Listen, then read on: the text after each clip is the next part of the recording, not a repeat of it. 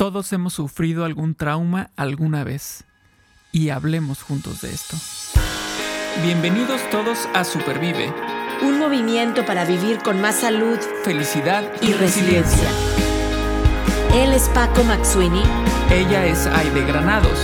Y juntos y juntas hablamos de esto.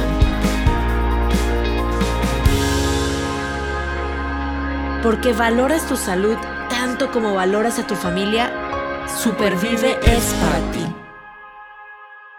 Este podcast es para ti. El contenido es informativo y educativo. Sin embargo, de ninguna manera constituye consejo médico o sustituye una consulta con un profesional de la salud. Las opiniones expresadas por nuestros invitados son personales y su participación no implica un respaldo a ellos o a la entidad que representen. Pues empiezo este episodio intrigada y curiosa del tema del cual vamos a estar platicando hoy con nuestra invitada, con todos ustedes, por supuesto, con Paco, que ahorita lo vamos a saludar. El tema que es una palabra fácilmente usada y creo que, que no, no la estamos como entendiendo del todo. Es la palabra trauma. Este episodio quisimos llamarlo Supervive al trauma. ¿Cuántas veces he dicho estoy traumada, me traumé, eh, qué trauma, ¿no? Creo que es una palabra otra vez que se usa a la ligera y hoy estoy intrigada y curiosa de poder eh, explorar qué, qué, es el trauma, qué significa, qué implica eh, y cómo por supuesto está afectando a nuestra salud física y emocional. Paco, ¿cómo estás? Bienvenido a un episodio más de Superviv. Hola, muy bien. Este, pues ya dijiste todas las preguntas. Eh, entonces. Todas. no, muy bien. También eh, con mucho interés de lo que vamos a hablar el día de hoy. También estaba pensando lo mismo que dijiste con respecto a la ligereza con la que de repente decimos algunas palabras, como el estoy deprimido, como me traumé, estoy estresado. Ya hablamos del, del estrés, del microestrés. Este. Entonces, yo creo que algo importante pues es conocer. Eh, conocer estos términos, a qué se refieren y entonces saber definir si lo que estamos sintiendo en ese momento, lo que estamos experimentando en ese momento, efectivamente es depresión o es un trauma o es estrés. Y bueno, estos episodios son para eso, justamente para aprender, para aprender y entonces identificar correctamente lo que estamos experimentando. Así es. Y Paco, tú bien sabes y nuestros amigos que nos escuchan que nos encanta aprender en comunidad, o sea, no, no estamos aprendiendo nada más así como a veces sí, tú y yo, ¿verdad? Que discutimos, platicamos, intercambiamos, pero invitamos siempre a personas que son expertas, que han vivido el tema o que han estudiado y que hoy quieren compartir. Y este episodio no es la excepción. Quiero platicarte, Paco, que va a estar con nosotros una, una gran amiga a quien yo quiero y admiro mucho y ella es licenciada en Ciencias Humanas en la universidad, estudió en la Universidad Claustro de Sor Juana en México.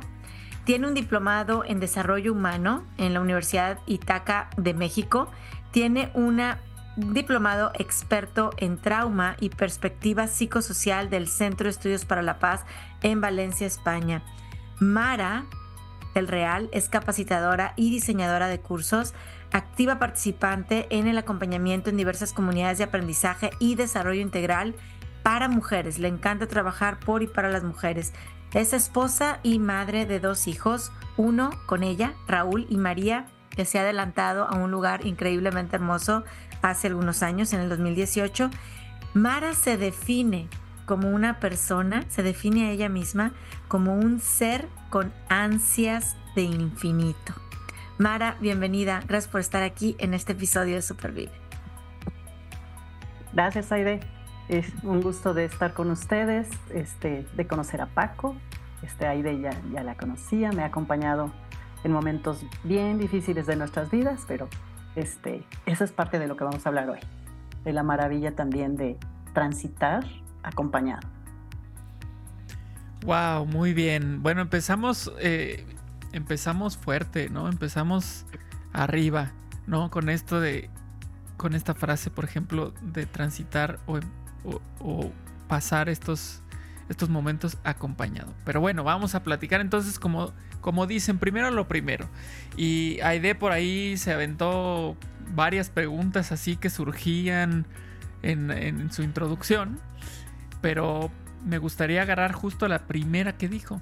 Y es vámonos al qué es el trauma y cómo afecta en la vida cotidiana. Muy bien. Pues sí, Paco, el trauma, así como decía Ide, una palabra que a veces usamos eh, así casualmente, ¿no? Recuerdo cuando yo, cuando estaba yo chica, que era por ahí de los setentas, recuerdo que decía, no, no le digas eso al niño porque se va a traumar. Era una frase muy común. Por un lado malo que se use la palabra, por otro lado me da muchísimo gusto que sea un tema del que se habla. Em, hay que ser conscientes de que el ser humano es un ser integral, eh, de que cada etapa eh, del desarrollo del ser humano tiene sus particularidades y que somos cuerpo, mente, eh, ¿cómo se llama esto? Ambiente social, ambiente familiar. Y, y, todos esos elementos van jugando, ¿no? Venimos saliendo de una pandemia que híjole, trajo cosas bien fuertes y, terribles, pero también cosas muy lindas, como el que cuántos académicos se pusieron a escribir acerca del trauma. ¿Por qué? Porque lo estaban viviendo, porque estaban dentro de su casa y tenían tiempo de usar todas sus herramientas para sentarse y escribir. Entonces, vamos empezando por, eh, es importante que haya comunidades que estén informadas en el trauma, esa es una de las misiones de, del Instituto de Estudios para la Paz, el ir formando gente realmente informada en trauma en español, porque en inglés hay mucho. Entonces, ¿qué es el trauma? En su, en su etimología la palabra habla de un golpe. Cuando se dice vete al hospital de traumatología, pues es a donde va la gente que se le rompió uno o varios huesitos. Entonces, eh, podría decirse que es una experiencia adversa eh, que lleva un daño, que tiene una magnitud fuerte. Podría ser, por ejemplo, una causa natural, un temblor, eh, una causa terrible social, una guerra, violencia, violencia social, eh, como hay países enteros que oprimen a sus gentes, em, violencia personal, que puede venir con un asalto, un robo, una, este, un asesinato, un accidente físico, todo eso son los que llamamos trauma, ¿no? Existen más. Em, existen traumas por eventos varios, por ejemplo, el fallecimiento de un familiar cuando la familia apenas está formando. Bueno, en cualquier momento puede ser traumático dependiendo, ¿no? Como sea la, la pérdida, si es una pérdida violenta inmediata, pues siempre requiere, tiene un elemento ahí de trauma, ¿no? Eh, hay eventos que no lo pensamos, pero por ejemplo, el que eh, uno de los elementos de la familia sea deportado, el que alguien esté encarcelado, eh, varias situaciones, incluso cosas familiares que pasan. ¿Cuántos pleitos por herencia que dices, ay, pudiendo vivir bien se vive mal, ¿no? Pero bueno, generamos a veces en nuestra convivencia traumas. Entonces, mm, tenemos que hay eh, otros casos. El tema es un tema complejo y un tema que nos toca a todos tarde o temprano, ya lo veremos después. Em, también puede ser un trauma, una violencia o adversidad continua y prolongada. Pareciera que no es algo tan terrible, pero a ver, alguien que está sometido a malos tratos por años, eh, a edades muy tempranas, em, híjole, si se le unen elementos horribles que hay de que aparte la persona que te está violentando tiene autoridad y te dice que tienes que estar en secreto, se, vuelve complejo. Complejo, muy. Si alguien de los que está escuchando en este momento siente eh, ese golpecito de, ahí estoy yo, esto me pasó a mí, yo quiero decirle con todo mi corazón, lo siento. este, eh, eh, este es un espacio en el que debemos estar hablando del tema. Eh, ¿Por qué mi interés de estudiar como especialista del tema? Porque es un tema bien complejo, bien eh, interesante. Tenemos que entrarle tarde o temprano a nuestra vida, pero hay esperanza y hay maneras de hacerlo, ¿no? Entonces, sí, aunque duela un poquito, sigan oyendo. Eh, puede haber, por ejemplo, abandono, un abandono desde bebé, ¿no? No te daban la mamila a tiempo, no te la daban caliente, estás con el pañal. Y eso va pasando con los años. No te recogen en la escuela, no te llevan a la escuela. repito lo mismo, ¿no? Eh, también el tener, hay situaciones de estrés prolongado eh, a nivel familiar. El tener un familiar enfermo, discapacitado va a exigir a la familia y a, todos, a todo el, sistema, va a exigir un manejo adecuado del estrés para que no lleguemos a ese nivel de llegar a un trauma o a un trauma complejo. Pero esos ya son otros asuntos. No sé si aclaré más o menos los puntos de lo que es. Sí, sí, sí, la verdad es que sí. Este, y, y bueno, es un, es un tema, como dices, pues lo llamaremos que delicado, sin embargo, em, pretendemos mm, brindar luz en ese, en ese panorama que puede ser muy complejo porque recordemos que las realidades de cada uno son distintas. Mi realidad es distinta a la de Aide, es distinta a la de Mara y cualquier persona que nos esté escuchando eh, seguramente tiene realidades distintas y hablar de este tema también nos puede abrir los ojos y tal vez una, si esa no fue mi realidad, ser consciente de que existe. O la otra, si esa fue mi realidad, darme cuenta que no estoy solo o no estoy sola y que hay alguien que se preocupa por mí y con quién puedo hablar, ¿no? Entonces, eh, mm. muchísimas gracias por esa introducción, mm. Mara. Mm. Gracias, Mara. Y, yo quiero rescatar dos palabras, solo dos palabras de esta definición increíble que nos das. Y a mí me queda claro de dónde viene el trauma, el golpe fuerte, el golpecito suavecito pero prolongado, ¿no? En distintas etapas de nuestra vida, eso me queda claro. Pero las dos palabras que quiero rescatar, que las dijiste con, el corazón en la mano es lo siento. Y, yo creo que, exacto, al estar hablando de un tema así, ¿verdad? Eh, lo, sentimos. O sea, sentimos esos, esos traumas que hemos vivido, a lo mejor en primera persona, que otros viven también, que ustedes que nos escuchan viven. Porque al, final del día eso es vivir en comunidad, sentir lo que el otro, lo que el otro vive. Y, bueno, pues eh, lo, sentimos. El estar hoy hablando, hablando, esta es la punta de un iceberg, bien lo dices, Mara, ¿verdad? Este, eh, y siempre recordamos que todos los temas que se tocan, pues sí es importante que si remueven algo, como tú decías, siento este hoy, eh, sigamos buscando ayuda, recursos. Estamos hablando de esta puntita del iceberg porque queremos hablar del tema, porque sabemos que es importante para poder, como dice Paco, echar luz esperanza, avanzar, entender un poquito más, ¿verdad? Entonces yo, yo quiero seguir entendiendo el trauma, Emara, ¿no? Ya entiendo la definición, pero ahora yo, yo quiero preguntarte un poco más desde la parte, vamos a decirlo así, fisiológica.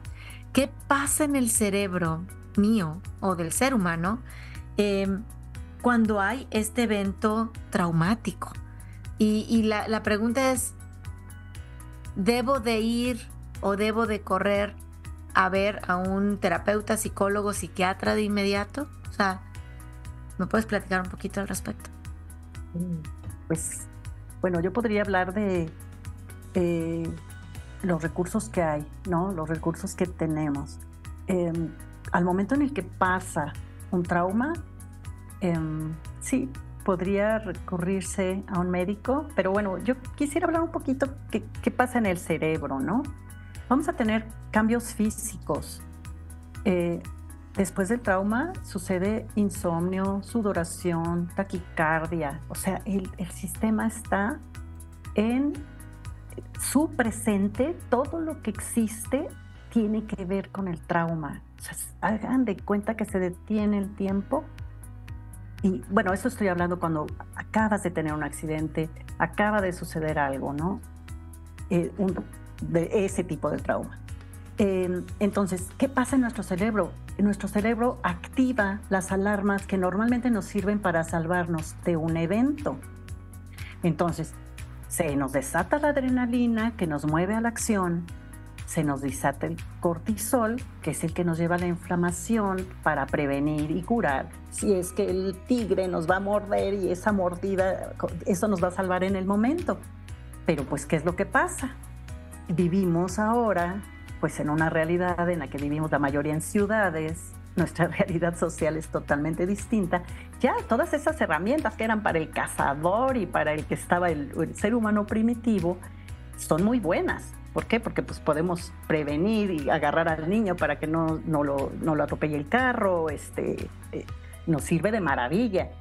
Pero el problema está en que cuando eh, viene un evento traumático el cerebro ya no distingue. No quiero explicar, eh, hay varias cosas de las que podríamos hablar como teoría polivagal, muchas cosas muy interesantes, pero no nos da el tiempo. Entonces, eh, hablaríamos básicamente de que el sistema nervioso se desregula con el trauma. Somos un sistema.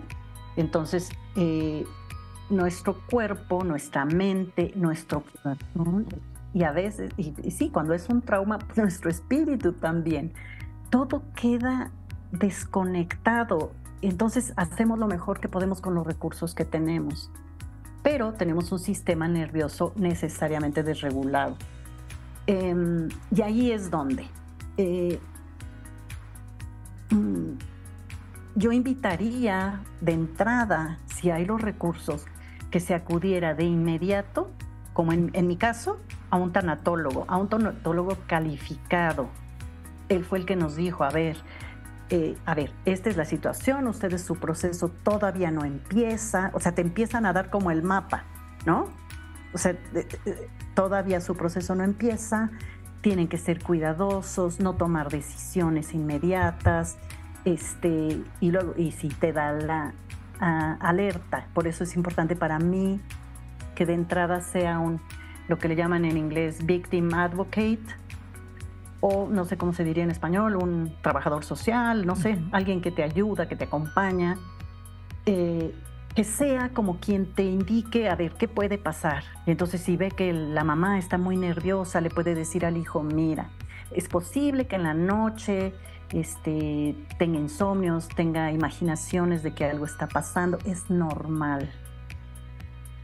Y dice, si esto continúa o que tenga insomnio alguno de ustedes, si esto continúa por determinado tiempo, entonces acudan al doctor. ¿Por qué eh, digo yo ese asunto de que no vaya uno corriendo al doctor? Creo que los protocolos y la cultura moderna hagan de cuenta bueno, yo estudié ciencias humanas, bueno, ya a mi mejor mamá era muy de esas de que pues, si te duele un poquito no importa, pero esa cultura moderna en la que el enemigo atacar es el dolor, o sea, híjole, eso no nos lleva a la salud mental. Eh, ¿Cómo le vas a decir a alguien que no se duela por la pérdida de lo que tiene? Sea salud, sea su coche, sea su hueso, sea su, su salud mental, su trabajo, la libertad. Claro, frases. Tiene que haber un proceso. Frases como el no llores. Que lo dices de verdad mm, a veces con el corazón, con la mejor de las intenciones, pero de verdad lo he pensado y me ha sucedido que lo digo e inmediatamente después digo, pero ¿por qué no? O sea, que, llore lo que tenga que llorar y más bien acompañar, estar ahí, eh, mostrar solidaridad, no sé, pero, pero es que pareciera que, que esté en nuestra naturaleza el decir no llores, ya no llores. Claro, pero bueno, sí, entiendo. Oye, me fui, me, me, paré tantito de mi silla porque te estaba escuchando, Mara, y me acordé de un libro de Pilar Sordo que se llama Bienvenido Dolor, ¿no? Eh, un, librito así también bien, bien sencillo, hablando de, del sufrimiento, ¿no? Y, y, sí, a veces creo que nos es la naturaleza humana, no sé cómo decirlo, o la parte cultural que estamos viviendo, es común decir no sufras, pero eh, también este, este libro es esa invitación a decir bienvenido. Hay otro libro que tengo justo aquí porque lo estamos releyendo que se llama Encuentra tu persona vitamina. Hemos hablado de esto. Eh, que justamente hablaba, hoy en la mañana leía un tema de es que el sufrimiento trae ese sentido también, ¿no? O sea, trae un sentido, trae un algo, algo. Entonces, bueno, no te quiero interrumpir, pero es, es eso, ¿no? O sea, no es córrele para que te pongan una curita y no sientas, sino creo que esa parte de sentir es el trauma, es parte también como que nos lleva a, sanar el trauma. claro, tiene que llegar el punto, es necesario. Eh, pero, a ver, ¿por qué digo yo, ojo, con, con, eso de ir con los doctores, y particularmente en la cultura americana? Eh, los protocolos protocolos. O sea, viene y, te, atienden y te dan la pastilla para dormir, te dan la pastilla para... Y entonces, ¿qué puede pasar? Pues que existe esa posibilidad de una adicción a una sustancia. existe la posibilidad al momento en que la estás tomando. Y el otro punto es que si se prolonga el consumo de esa sustancia, no se contacta ni se vive el proceso. De por sí, si hablamos que con el trauma nuestros sistemas nerviosos están desregulados, eh, ahí sí necesariamente, si revisamos nuestras vidas, la cantidad de, híjole, los índices de suicidio, los índices de depresión, estamos hablando de que nuestra sociedad está teniendo personas están totalmente desreguladas emocionalmente. Entonces, eh, no solamente vamos a educarnos para el trauma, es muy importante estar educados para el trauma. ¿Para qué? Para ser esa persona que a la amiga que tiene esa necesidad llegues y le preguntes, ¿qué necesitas? A lo mejor lo que necesitas es que la acompañes a comprar una blusa para presentarse en el juzgado. A lo mejor lo que necesita es que le traduzcas algo, a lo mejor conduzcas el carro, a lo mejor tú le puedes decir, no, estás en una situación para manejar, soy tu vecina, yo te llevo. Eso es estar educado en trauma, ¿no? Que aparte, luego dicen de una tragedia viene otra tragedia. Por supuesto, si estamos hablando de personas que están en una situación eh, totalmente adversa, tenemos que enseñarles a que se dejen ayudar en ese momento. Si nosotros somos, perdón, somos la persona que, que, está en una situación, tenemos que estar conscientes, no puedo con esto, aunque, aunque, sea una tontería, no puedo con esto, estoy totalmente desregulada, no puedo ir por mi niño al kinder, estoy alterada, estoy mal. Oye, fulanita, ¿puedes pasar por el niño? No, me siento bien nadie te obliga a subirte al coche, que ahí ese es el medio, ¿no? Una cosa es manejar el dolor, otra cosa es manejar nuestra vulnerabilidad y estar conscientes cuando estamos vulnerables a todos los que nos ha pasado algo terrible en la vida y, podemos hablar de ello y podemos estar aquí y podemos estar en los cursos y dar estas, este, hacer estas comunidades es porque sabemos que dentro de esa vulnerabilidad contamos con alguien. Que, que hoy me toca a mí que me echen la manita y que me lleven de, que me hagan de chofer. Y que mañana le va a tocar a otra persona que yo ayude de otro modo, ¿no? Pero bueno, esa es la parte que es importante. O sea, es como esa parte de detectar qué le está pasando al otro y cómo puedo ayudar. Y siempre, que ese es un tema súper interesante, cómo aprender a estar regulados emocionalmente y cómo regresar a ese centro y en esa parte este pues sí, le comentaba yo ahí de que a raíz de este curso pues tengo muchas herramientas y muchas cajitas de chocolates, o sea, cosas bonitas que podemos aprender y hacer para aprender a regular nuestro sistema nervioso. Entonces no hay que asustarnos con el término, con las palabras, ¿no? Sino entrar y trabajar las cosas.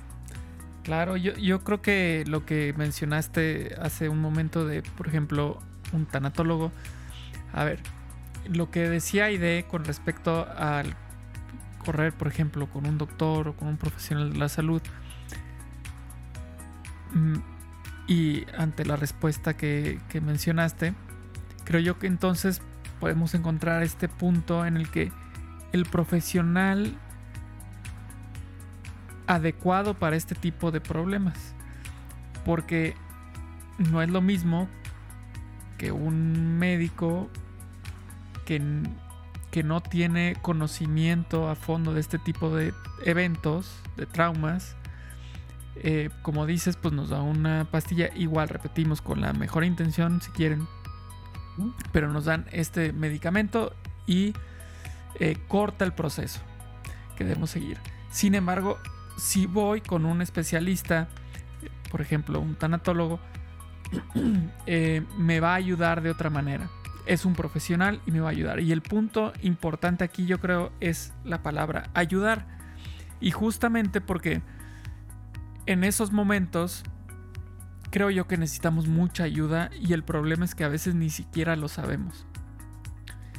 El problema es que a veces no tenemos ni la cabeza para pensar en en que está la posibilidad de que alguien más me ayude. Entonces, eh, yo creo que, yo creo que es muy importante que, que consideremos que cuando nosotros nos sintamos así debido a un trauma, es decir, a un evento traumático, pues nos dejemos ayudar. Busquemos ayuda de personas profesionales para que nos, nos muestren cuál es el camino que tenemos que transitar. No lo van a transitar por nosotros. Sin embargo, sí te van a decir cuál es la dirección. O sea, te van a decir, mira, este es un buen camino, dale, ¿no? Y, y te estarán acompañando, pero finalmente quien tiene que pasarlo, pues somos nosotros, ¿no? Yo he escuchado con frecuencia el tema del PTSD, que es el trastorno de estrés postraumático. ¿Qué es esto del eh, PTSD y qué señales pudieran sugerir que, está presente este, este tema del trastorno? Sí. Bueno, se, empieza a analizar este trastorno de estrés postraumático con las personas que regresan, me parece que de la guerra de Vietnam a Estados Unidos. Ok. Eh, que, fue toda una generación que quedó muy, bueno, siempre la guerra deja cosas fuertes, ¿no? Pero allí fue cuando empezaron a ver y decir, no, estas personas están, no están viviendo el presente, están ancladas a ese pasado. Entonces, básicamente lo que es el PTSD es un, em, trigger, un detonante, o como le llamaríamos en español. detonante. Eh, sí, es detonante. Este, eh, el caso está en que mm, para mí un olor me lleva a una situación en la que ya no estoy contactando con el presente, me empieza otra vez la taquicardia. A todos los que hemos pasado de algún modo un trauma, existe ese, ese rastro. Hay algo que, que nos lleva, hijo, yo lo siento así como en una espiral, y dices, ya había yo avanzado, pensé que yo ya estaba, pero a ver, esa es la parte de estar, em, eh, ¿cómo se dice esto? Educados en trauma, ¿no? Ok, ok, no pasa nada, no pasa nada, sí está pasando, pero no pasa nada grave. Tranquilo, regresamos, ¿no? Este, es esos... Em, cuestiones en las que de repente nos estamos observando como papás y decimos, estoy reaccionando como un niño de 8 años, de 10 años, de 12 años con mi hijo. O sea, wow, momento, momento, ¿no? Si aprendemos a cuándo, a detectar cuándo estamos empezando a desregularnos, creo que nuestra vida puede cambiar muchísimo, ¿no? particularmente en cuestiones de trauma. Entonces, ahora, para quienes nos estén escuchando y dicen, sí, pero ay, ya hace tantos años de mi trauma que si yo llego con alguien a hablarlo, ay, me va a decir que pues ya caducó, o sea, de ninguna manera, ¿no? Eh, precisamente el, el síndrome de, de, estrés postraumático es eso, nos damos cuenta que necesitamos seguir trabajando porque no estamos funcionando bien, porque hay algo eh, y, y, curioso, bueno, no, curiosamente no, terriblemente, y de nuevo lo siento muchísimo, toca las fibras más profundas de, de, nosotros, o sea, no hay nada más profundo que esa herida que tenemos y nos regresa exactamente al momento en el que sucedió. A veces la gente también dice, no, lo que a mí me pasó no es para tanto. No, no, no, pues sí, esta señora pobre le pasó esto y esto y esto y viene de la guerra. Este, ¿qué dices? Yo no, o sea, yo lo único que tengo es que mi papá me pegaba y dices, no, de ninguna manera. Eh, cada evento que nos lleva a esa herida es algo que se tiene que sanar. Es algo, si contamos ya con esto de saber que estamos en comunidad, es el momento de decir, creo que ya puedo abrir mi carpeta y resolver esto que dejé archivado porque que tenía que trabajar muchísimo para sacar adelante a mis hijos, porque muchas cosas que pueden habernos pasado, porque aparte también hay cosas que nos funcionan, pero cuando detectamos que tenemos esa herida y queremos sanarla, pues es momento de regresar, de regresar con alguien que te acompañe y que te acompañe bien, que esté informado sobre el trauma, que sepa cómo tratarlo, ¿no? Exacto, o sea, la parte de, como siempre nosotros mencionamos, de no charlatanes y profesionales, eso, bueno, yo creo que da para otro tema interesante podcast, eh, como por ahí elegir bien eh, eh, esas personas que nos van a acompañar.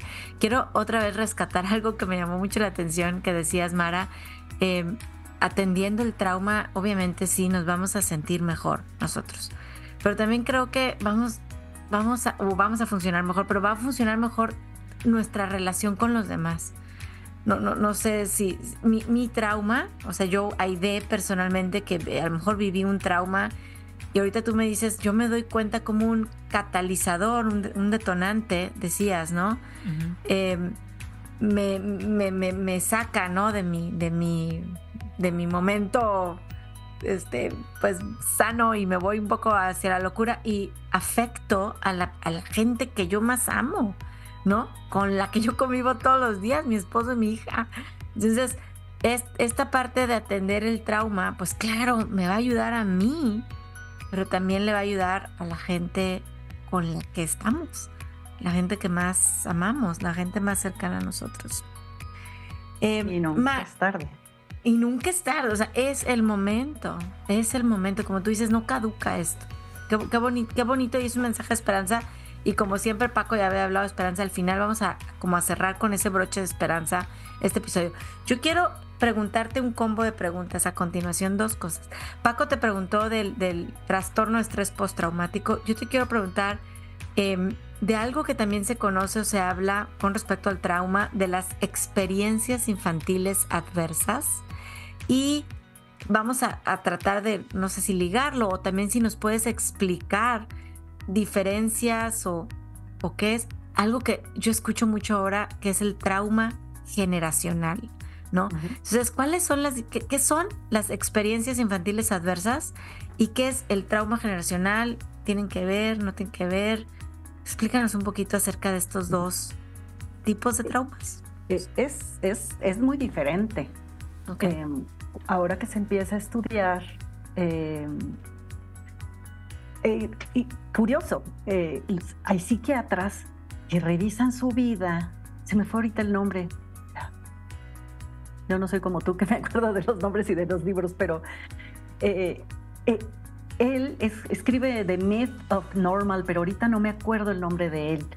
Este, ahorita te lo buscamos, no te preocupes. Te das cuenta a su edad este, adulta, él siendo psiquiatra, no, siendo mm, médico, uh, bueno, conociendo al ser humano, trabajando tiempo completo en hospital, él se da cuenta, le, viene un diagnóstico a los cincuenta y tantos años de déficit de atención. Él, un médico súper brillante, y entonces él empieza a revisar su vida, ¿no? Y dice, ¿cómo? No, no, no, pues yo he sido una persona muy exitosa y yo tengo mi familia, mis hijos, mi trabajo. Empieza a revisar y él contacta con su historia personal. Él vivía en Budapest. Gabor Mate, gracias. y, este, y él empieza a revisar y dice, ¡Eh! Pues claro que tuve una experiencia traumática. Mi mamá a los de yo de meses me tuvo que dejar con una familia por unos días en lo que se resolvía si podíamos regresar a nuestro pueblo o no. Y ya después mi mamá me recogió, pero entonces él, pues él pensaba que era muy funcional. Y al momento en que le llegue el diagnóstico, él se pone a estudiar y a estudiar y a estudiar qué pasa conmigo, él ya grande, como de mi edad, ¿no? Y, entonces él empieza a revisar y dice a sus hijos, pero yo he sido buen papá y los hijos, pues sí, sí ha sido buen papá, papá, pero te tenemos un miedo horrible. Y hablaba con la esposa y la esposa dice, sí, sí, sí eres muy exitoso, pero si yo no te empacaba el lunch como te lo tenía que empacar, entrabas en pánico. Entonces él empieza a revisar y decir, o sea, el trauma es algo que tenemos que revisar, de lo que tenemos que hablar y que tenemos que, eh, o sea, que revisarlo. ¿Por qué hacemos lo mejor que podemos con las herramientas que tenemos? Él se metió el chip de tenía que ser el mejor en todo, sobresalir y, olvidarse de esa historia que era de la mamá, porque él vive en, en Canadá y es una persona exitosa y como él dice, y, como mis hijos me tenían miedo, ¿no? ¿Por qué? Porque él repetía esas, esas este, exigencias, normas, eh, les exigía como si estuvieran en una situación límite ellos. Entonces, ¿qué pasa? tristemente, en nuestro, todas las familias, o podemos revisar las historias que se repiten. Eh, es que a mí mi papá me pegaba y mi papá me pegaba y yo salí una persona de provecho. O sea, yo les tengo que pegar de repente a los niños porque tienen que saber sus límites. Y más si estamos estresados y más si no nos están saliendo bien las cosas y no tenemos trabajo, regresamos a esos esquemas que funcionaron en la generación anterior sin darnos cuenta el daño que infligieron sin querer, ¿no? En nosotros. Entonces, ahí es donde vienen las experiencias infantiles adversas. Eh, había una serie de pues, preguntas, se las puedo hacer llegar en las que venía, alguna vez te dejaron sin comida, sin atender, te sentiste abandonado, em, hubo alguien que te hizo tocamientos indebidos, este, hubo una violencia, este, alguien te obligó a hacer algo del índole este, sexual o sensual eh, en una edad sin tu consentimiento y entonces se empieza a revisar y se, se van haciendo preguntas que son pues razonables, ¿no? Perdiste algún, este, algún padre en una edad temprana, em, alguno de tus parientes fue deportado o está en la cárcel, preguntas normales que hacían los psicólogos. Y curiosamente, ahorita estoy leyendo un libro muy bueno, sigo sin acordarme el nombre. No, si viene. No, por aquí lo tengo en mi Kindle. Soy de lo peor. Pero esta es una doctora, una doctora que está en, este, doctora médico, que está en California. Eh, y ella empieza a utilizar este cuestionario en sus prácticas médicas de revisión de todos los pacientes. Y empieza ya a darse cuenta que hay una incidencia, ella está en un hospital de, niños chiquitos, eh, una zona súper necesitada, este, en California, en cerca de Los Ángeles, y ella empieza a decir, pero ¿por qué este niño tiene asma? ¿Por qué todos los niños me llegan con déficit de atención de la escuela queriendo que yo les recete la medicina? Y ella se toma su tiempo y les hace estas preguntas y empieza a hacer su estadística y dice, no, pues obvio, tiene que haber una relación entre las condiciones adversas en, en la infancia y estos procesos de asma y estos procesos de problemas de corazón y empieza ya a hacer una cadena maravillosa con otros doctores que están teniendo estadísticas de esto y entonces empieza a saber lo importante que es revisar esas este, condiciones adversas de la infancia. Eh, esto eh, es a nivel físico. Hay otro libro que se llama El, el cuerpo lleva la cuenta, siempre. Eh, entonces, si el niño está teniendo problemas de asma, es muy probable que haya un problema emocional que él no esté logrando manejar bien. Y a la hora que revisas, entrevistas a la tía, porque ya no vive ni siquiera con la mamá, la tía resulta que lo rescató porque la mamá era adicta. Historias que pues tristemente todos conocemos, ¿no? Que vienen hacia atrás y vas revisando y dices, tenemos que hacer cosas más eficientes y, escuchar a las personas. Y si están escuchando a algún doctor, tomar en cuenta el ser humano integral, ¿no? Las trabajadoras sociales, ¿no? Y, también comunidad en sí, nosotros, así que estamos escuchando esto y vemos en la familia, ¿no? Y dices, oye, este, y, y, y ¿cómo? Si tú eres la mamá de estos niños, este, ¿cómo vas con tus asuntos de resolver ese asunto de la violencia del papá. O sea, a veces tenemos que ser la tía incómoda y hacer esa preguntita que, que, sabemos que va a tocar la llaga, pero que a lo mejor mueve a alguien a tomar una medida para ir con algún especialista y empezar a resolver estos asuntos simplemente de desregulación emocional, ¿no? Empezando por ahí. Em, entonces, se escucha mucho sobre el trauma generacional y ahí es donde se dice, es que eh, nosotros, todo nos sale mal, nosotros tenemos muy mala suerte. Y dices, híjole, hay un círculo en el que, obvio, es una serie, había una película, ¿no? Serie de eventos desafortunados, ¿no? Em, definitivamente hay vidas durísimas, hay eventos, hay gente que ha vivido eventos muy difíciles pero eh, siempre, siempre, siempre existe la manera de acompañar, de revisar y de tratar de resolver, ya no por la persona, sino por las generaciones que vienen y por resolver también un poco a lo mejor el decir, lo siento, al menos.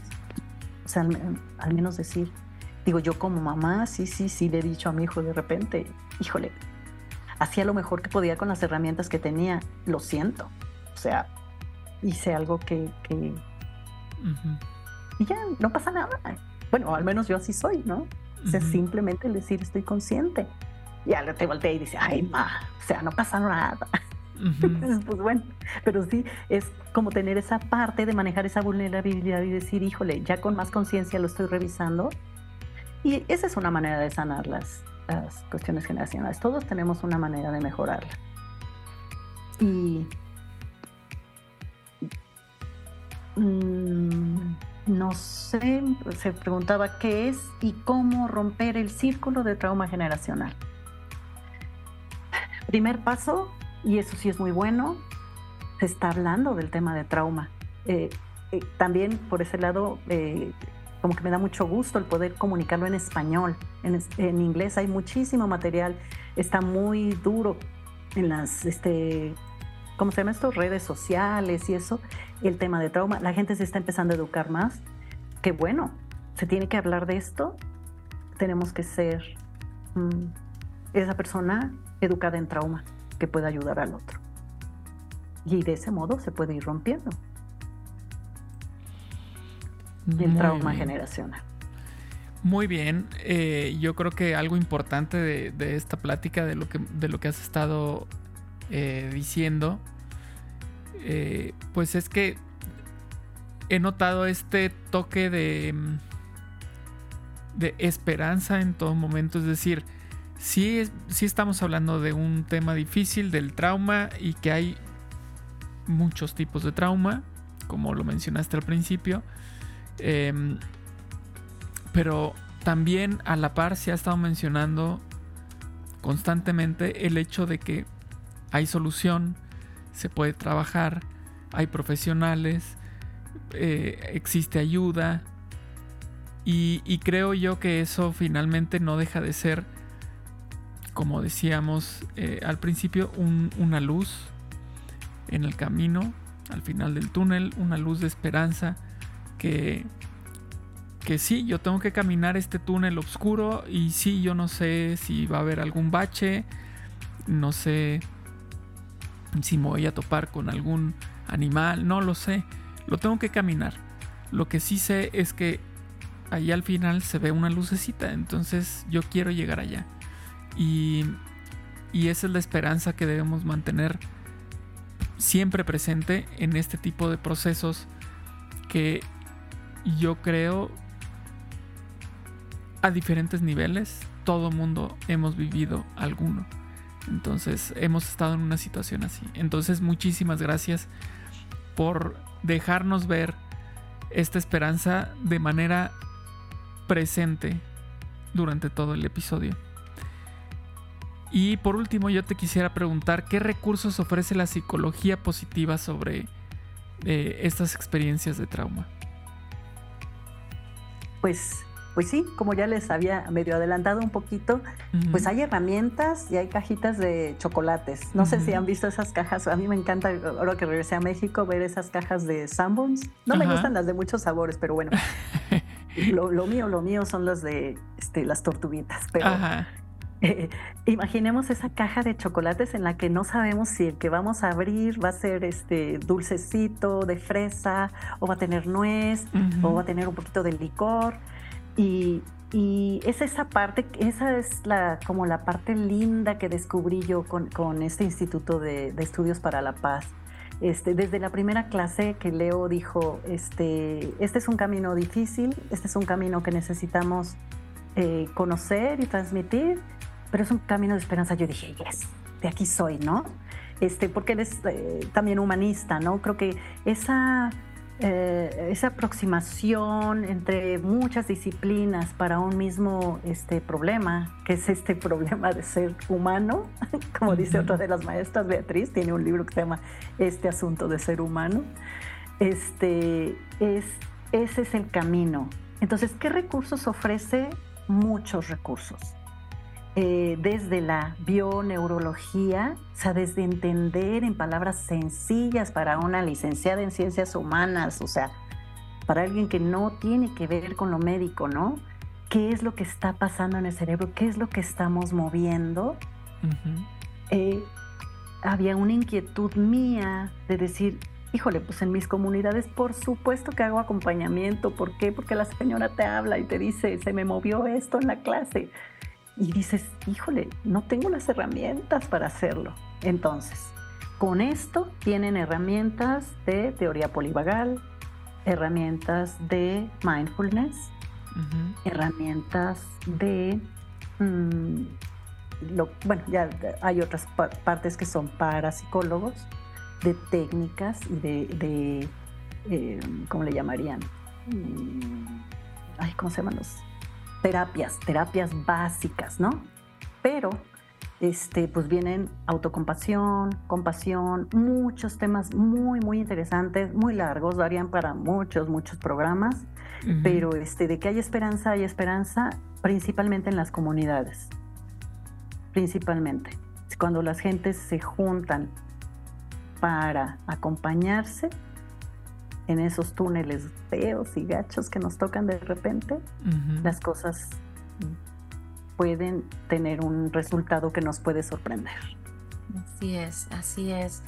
Pues nos quedamos con, con, este sabor de esperanza, ¿ok? De un tema difícil, un tema que sentimos, sentimos eh, que lo hayamos vivido, que ustedes lo estén viviendo, los que nos están escuchando.